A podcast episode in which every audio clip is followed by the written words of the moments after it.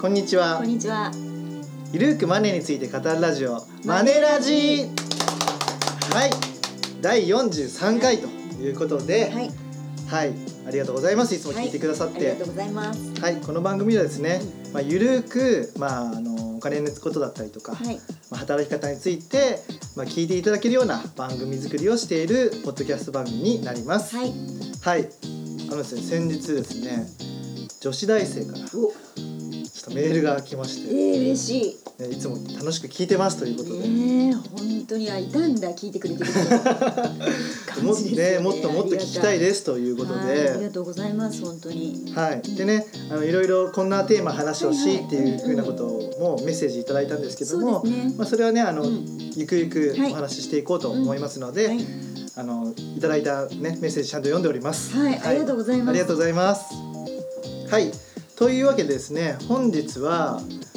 えっ、とこの番組が配信するときには、はいまあ11月の中旬ぐらいうんうんですかね。はい、 43回を配信すると思うんですが、はい、ちょうどね年末調整うんのうん。時期期だと思いますので、はい今回はね、うん年末調整についてお話ししようかなと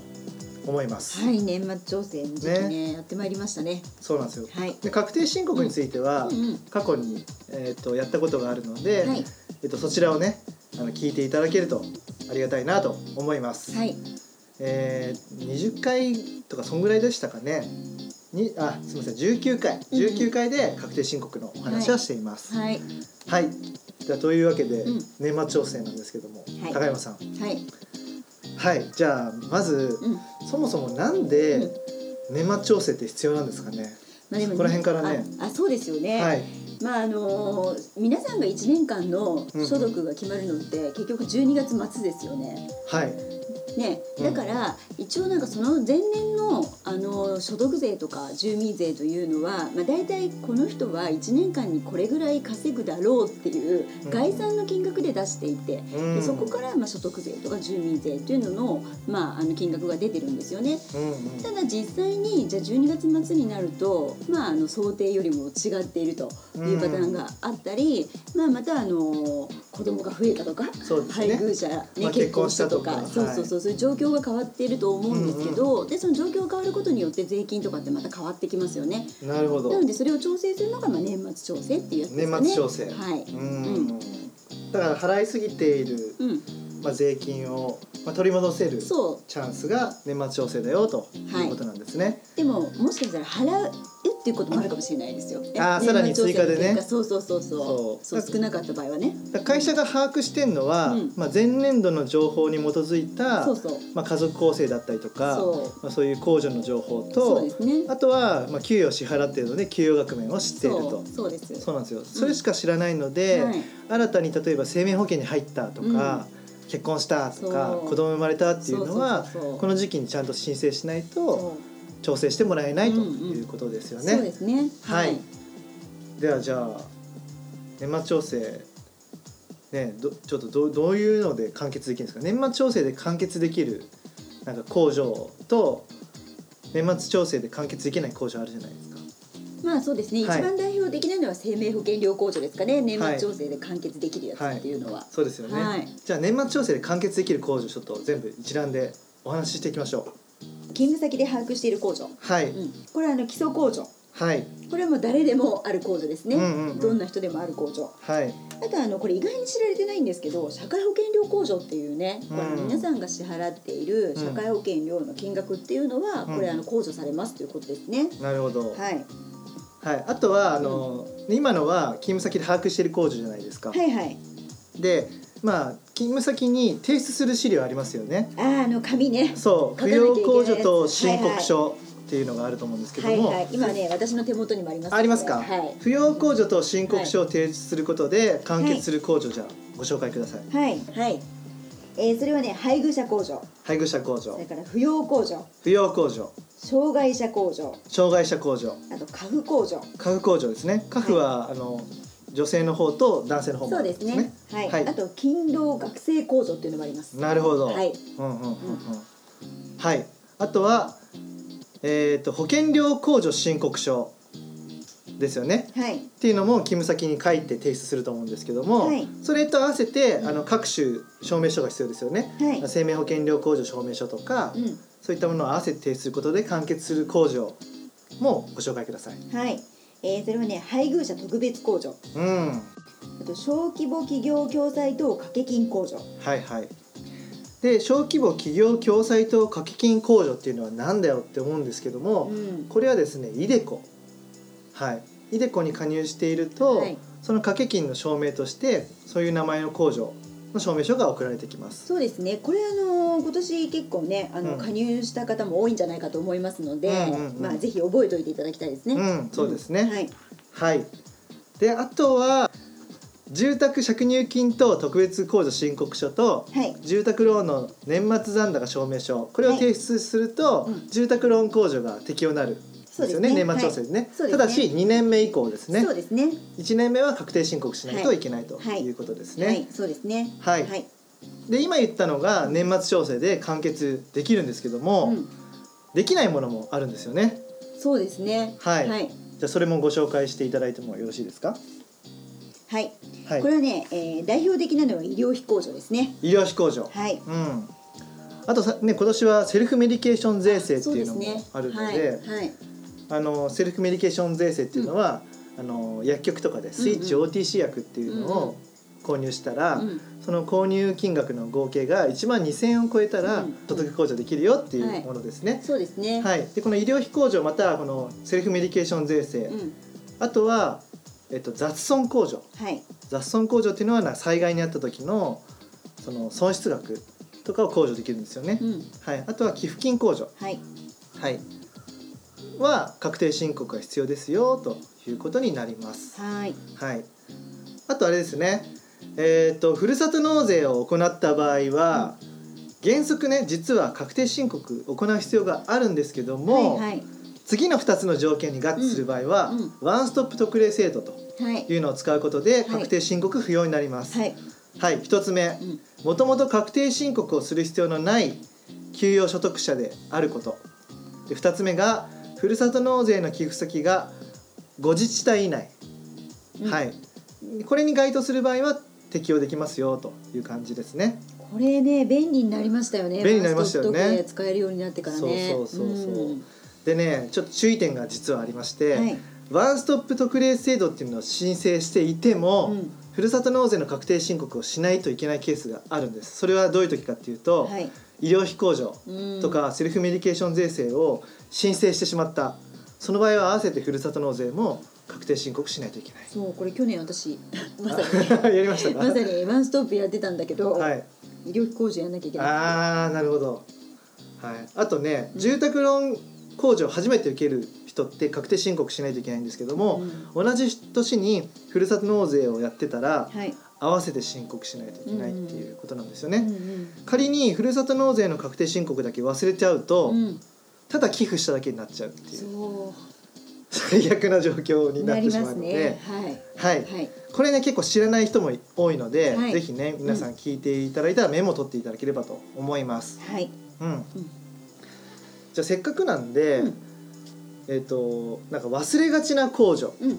年末調整とかで忘れがちだなと思う控除をちょっと僕の方からうん紹介しようかなと思います。はいはいえっとねこの前ねこれ記事にも書いたんで、うんうん調べたんですけども、はいはいあの共働き世帯の場合ね、うん妻が産休育休取るじゃないですか、はいまあ、男性が育休取る場合でもいいんですけども、うんその場合は配偶者控除が適用される可能性があるとうんいうことなんですなね。るほどうん産休は98日間ですよねそうですねで育休ってまあ1年か1年半とかあるじゃないですか、うんうんはいはいでその間ってうん給与収入がないんですよ、うんうんね、うん育休のその支援金っていうのはうん雇用保険から出るんですよね、そうですそう雇用保険からだから給与収入がないのでということは、えー、と年収が103万円以下うんに適用になるうんうん可能性が高いと、はいはいで2018年度以降は年収が150万円以下だったら配偶者控除適用になりますので、うんこれ結構ね知らない人多いと思ううんので、うんあ私給与収入が年年間さ103万円以下だという方はチェックをつけて、ね、旦那のねところにチェックをつけていただくということがいいのかなと思います。はいはい。えー、とあとはですね高齢になった親の面倒を見ている場合あるかなと思うんですけどいもますねその場合は扶養控除の対象になります、はいそう扶養控除っていうから、うん子供のことばかりの意識が向きがちなんですけど、うんうん親とかおじいちゃんおばあちゃんを養っている場合は扶養控除が適用になる可能性があります、これ私適用になりましたあ適用になりました母親を養っておりますあそうですよね、で老人扶養控除っていうのが48万円の控除なんですよねはい、、うんうんで老人扶養控除に該当するためにはその親族の方がですねその年の12月31日現在で70歳以上の人、はいここポイントですねここポイントです年齢70歳以上はいでさらにポイントがありますうん同居してなくても仕送りでも OK とうんねうん、結構ここポイントですよね、はいうん、で、えー、とさらに同居している場合は10万円が上乗せになって58万円の控除になると私 これ58万円の控除ですあもうこの58万の控除超大事ですよ、ね大事です大事ですうんはい